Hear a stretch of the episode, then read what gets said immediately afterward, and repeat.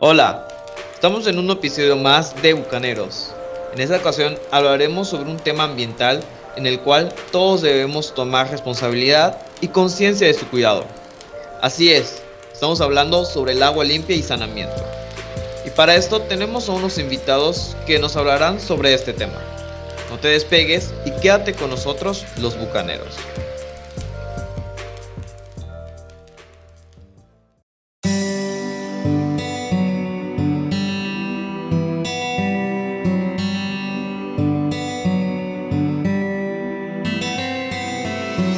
Sabemos que el crecimiento industrial trae consigo una amplia gama de contaminación, en la que podemos encontrar la contaminación de los mantos acuíferos, la cual representa un problema demasiado grande para la humanidad. La Organización de las Naciones Unidas, a través de su Programa de las Naciones Unidas para el Desarrollo, lleva a cabo un plan de acción nombrado Agenda 2030, en la cual encontramos 17 diferentes metas denominadas Objetivos para el Desarrollo Sostenible antes llamados Objetivos del Desarrollo para el Milenio, el cual busca resolver una serie de problemáticas y retos que enfrenta la humanidad para el año 2030. Uno de los objetivos de esta agenda es agua limpia y saneamiento, pero para entender sobre lo que trata, le pediría a mis compañeros Omar Encalada, Manuel Antonio, Mauricio Hernández Moguel y Wilber Josué Torres que nos platiquen y compartan con nosotros sobre este tema. Adelante. Claro. Em, primero se debe entender eh, en qué consiste este objetivo. Primero se debe garantizar la disponibilidad de este recurso que corresponde a la del agua para poder asegurar su existencia en el futuro está la gestión sostenible del agua, que corresponde a la de malos hábitos y establecimiento de nuevas, nuevas reglas de, sobre el curso. El tercer aspecto es el saneamiento, que con garantizar un tratamiento adecuado y procurar su reintegración. Oye, pero cuando, cuando mencionas esto de eh, eliminación de malos hábitos, ¿me, podrías mencionar alguno? O sea, tengo unos de mente, pero ah, me imagino que deben de haber otros más. Sí, em, desde el más común, cuando solemos por los dientes y dejamos la llave abierta mientras corre el agua. Eh, todo ese agua limpia que sale no es utilizada Em, va contribuyendo a lo que es llamado nuestra huella hídrica, que todo lo que requerimos de, agua cuando cocinamos, cuando, regamos, lavamos el coche, eh, bañamos a nuestras mascotas. todos esos hábitos contribuyen a nuestra huella. Así es llamado. Perfecto. Eh, igual, este, yo quiero mencionar uno que no es como que es un hábito, sino es algo muy malo, de hecho, es que aún con todos los, movimientos que han habido, me acuerdo que en el 2019 era eh, por eso de abril, que era el mes de, de, la Tierra, se hacía mucho, hubo mucho, muchas cápsulas, mucha información sobre cómo podemos ayudar, o, o sea, si vas, por ejemplo, al cine, lleva tu, tu termo y ahí pides tu refresco en vez de usar un vaso de, ahí que lo ibas a tirar, por ejemplo. Es que aún ahorita, este, que ya como que regreso a las playas y eso, la gente sigue tirando su basura ahí en las playas, como si nada pasara. No, sí, eso es terrible, es uno de los hábitos, malos hábitos que tenemos de contaminar en las playas.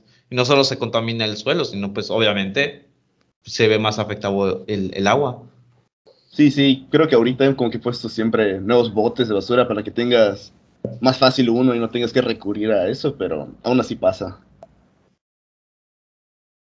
Por ejemplo, igual yo pienso que no se deberíamos como que solo pensar como es que mi idea es que no solo como nosotros como personas somos los que contaminamos, sino igual las industrias que desperdician demasiada agua el cual el gobierno, pues por corrupción, no las ha sabido, este, ¿cómo se le llama? ¿Regular? Controlar, ajá, regular, exactamente, regular. O sea, no han regulado su, su uso del agua, no, no han sabido cómo, cómo hacer que dejen igual sus aguas residuales, que van y las tiran en cualquier lugar de, de donde encuentren, sin importarles si va a haber alguna afectación ambiental, eh, van a afectar algún, algún lugar este, en donde hay animales, simplemente lo hacen porque son gente rica, gente con dinero y porque el gobierno no les ha puesto un alto, ya sabes. Entonces, siento que aún si empezamos en qué acciones como persona individual debemos tomar, sino qué acciones le debemos pedir a nuestro gobierno hacer para aquellas industrias que realmente no se preocupan por la contaminación y por todas las aguas que, la, la cantidad de agua que desperdician básicamente, eh, realmente los industrias son las que más contaminan. Entonces sabemos que nosotros contribuimos al gasto y la contaminación, pero también el gobierno y las industrias. Eh, para esto, eh, a ver, Mau, cuéntame, me habías dicho que tenías unos datos sobre, sobre, este, sobre este objetivo. Eh, ya vimos que el problema de las industrias, el problema pues, que tenemos nosotros como sociedad, ¿cuáles son estas metas y, las acciones que, debemos de tomar para, para contrarrestar esta problemática?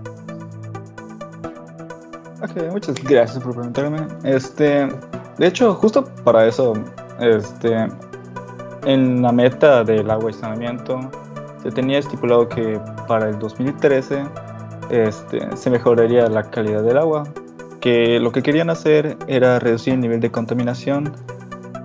De la manera en la que lo querían hacer era de que iban a eliminar o reducir bastante el vertimiento de los residuos químicos, aguas residuales y cualquier otro tipo de cosa. Básicamente no querían dejar el mar con un color de coca o algún color negro todo vacío. Y también se tiene pensado que la eh, utilización y el reciclado suba bastante.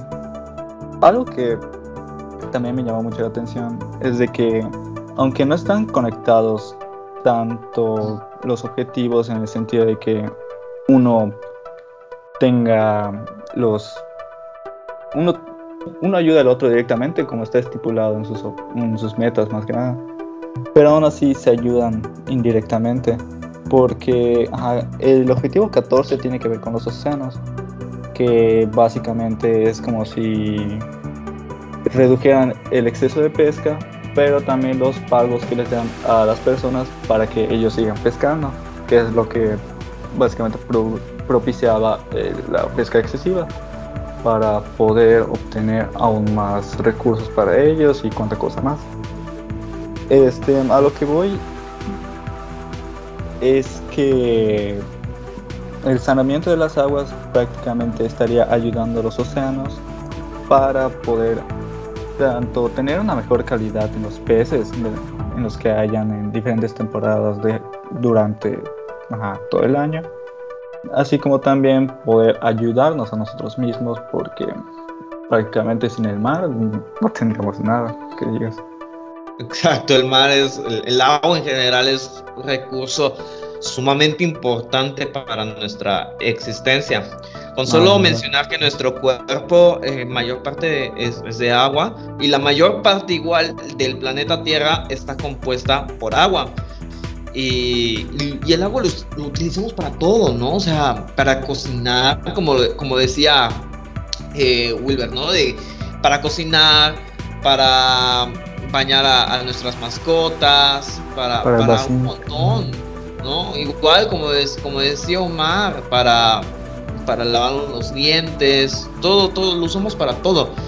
Y, y si realmente no hacemos algo por, por contrarrestar la contaminación del, del agua, pues vemos, nos vemos afectados nosotros por, por enfermedades como salmonelosis, o cólera, que son enfermedades bastante graves, ¿no?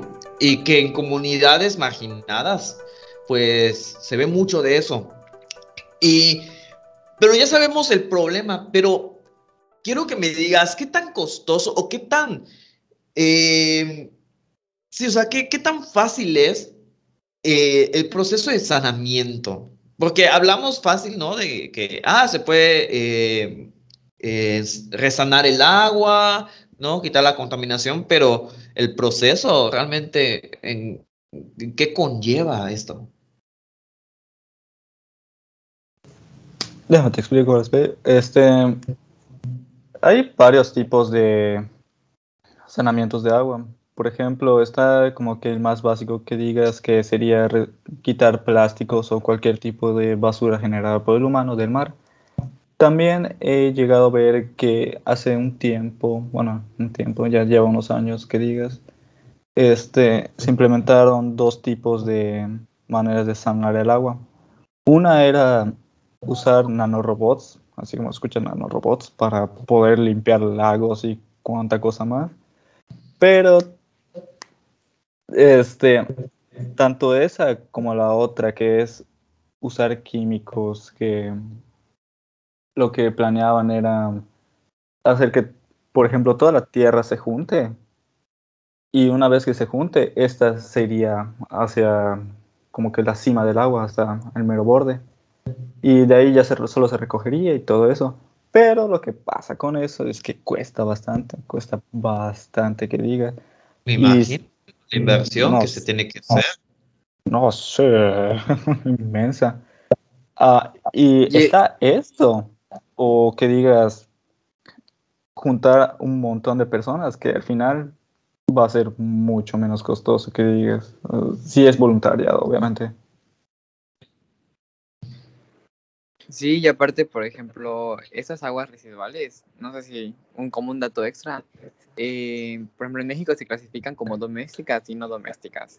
Las domésticas se aquellas que cumplen con estas características que son que vienen pues de las viviendas, de edificios comerciales, instituciones y que pues su contenido se debe pues a materia orgánica.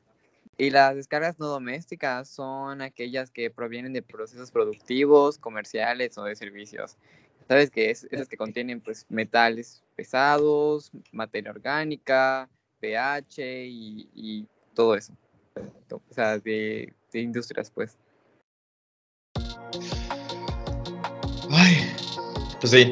Eh, Mau, eh, veo que me habías, antes de que iniciáramos esta, la grabación del podcast, me, habías comentado hace, hace un tiempecito sobre algo, alguna cosa, algo de la pesca, ¿no? Y, y me imagino que eso también pues se relaciona, ¿no? Con, con este punto. Ah, sí, cierto. Este, lo que te había dicho es de que hay personas que no tienen como que tanta conciencia sobre este caso. Y al no tener tanta conciencia es como que te pueden llegar y te pueden preguntar, oye, pues viendo que, ¿por qué, ¿por qué tienen que haber temporadas de que no pesquen? No pueden seguir pescando ya, y es como que, pues, pues no, no, no pueden. Porque obviamente, ah, si, el gobierno está poniendo como que leyes de prohibición para que la gente no pesque, me imagino que será por algo. Y ah, si es por algo, es para que todo se todo se regenere, no sé, para que no extingamos los peces que digas, Exacto. y, pensamos en la, en la desde la parte de, de la fauna eh, acuática, ¿no? O sea, los peces. y no pensamos realmente en la contaminación que hay, que puede ser que no sea directa, pero hay que tener en cuenta que existe un ecosistema eh, marítimo, ¿no? Que tenemos a los peces, pues todos los animales, ¿no? Y también hay eh, microorganismos que, pues, básicamente se, los peces u otros eh, organismos vivos se alimentan de estos y al romper la cadena trófica, ¿no? En este caso, de, en, el ecosistema del agua, pues rompemos eh, la cadena natural y ahí empieza otro proceso de contaminación, ¿no? O sea, ya desde una parte eh, más biológica, más eh, relacionada a los procesos naturales. Adelante, Mar. Ah, claro. mm, como un dato, eh, eh, no sería más bien como que otra contaminación la, de una cadena trófica. Más bien yo creo que sería como que las repercusiones o consecuencias de- propias de, de eso. ¿no? sí. Sí. Pero bueno, eh, ahora, pues, ¿qué es lo que nos está pidiendo el gobierno? ¿Qué es lo que, lo, el papel del gobierno en este caso sobre, para tomar la acción en este punto? No, no, no nos vayamos lejos, ¿no? Hablemos sobre Yucatán, ¿no? Que, Manuel, ¿qué nos tienes para nosotros sobre esto? Claro, nuestra comunidad ha tomado acciones, ¿no? O sea, en nuestro estado. Y una de ellas fue que por medio del gobierno de México, eh, con la Comisión Nacional del Agua y el gobierno pues, del estado de Yucatán, en 2020 invirtieron 96.7 millones de pesos en la mejora de infraestructura y de los servicios de agua potable, de drenaje y de saneamiento en la entidad. Y de la inversión total de, pues, de esto, 42 millones de pesos fueron destinados a la construcción de 797 sanitarios rurales en 20 localidades de alta marginación para así beneficiar a más de 3.000 habitantes y también a la rehabilitación de 11 sistemas de agua potable. Pues como comentaba Omar desde el inicio de, de este, del podcast, pues uno de, de del objetivo de este recurso es que se debe garantizar la disponibilidad de- del agua eh, pues para poder asegurar así su, su existencia en el futuro. Y pues esas acciones que tomó el, el gobierno del estado de Yucatán, pues es para mejorar que no solo en, en lo que es la- las localidades más eh, pobladas tengan ese servicio, sino otras y que todo lo, lo- lo- los residuos que dejamos sean igual, eh, pasen por el, por el proceso de saneamiento. que como vimos con esta información, como habíamos dicho anteriormente, no es para nada eh, barata, ¿no? O sea, estamos hablando cantidades de millones de pesos, ¿no? Y solo en la eh, en nuestro en nuestra región Yucatán, ¿no? Y pero realmente este dinero de dónde sale? Eh, ¿de, de dónde sale esta inversión? Pues obviamente de nosotros, de nuestros impuestos.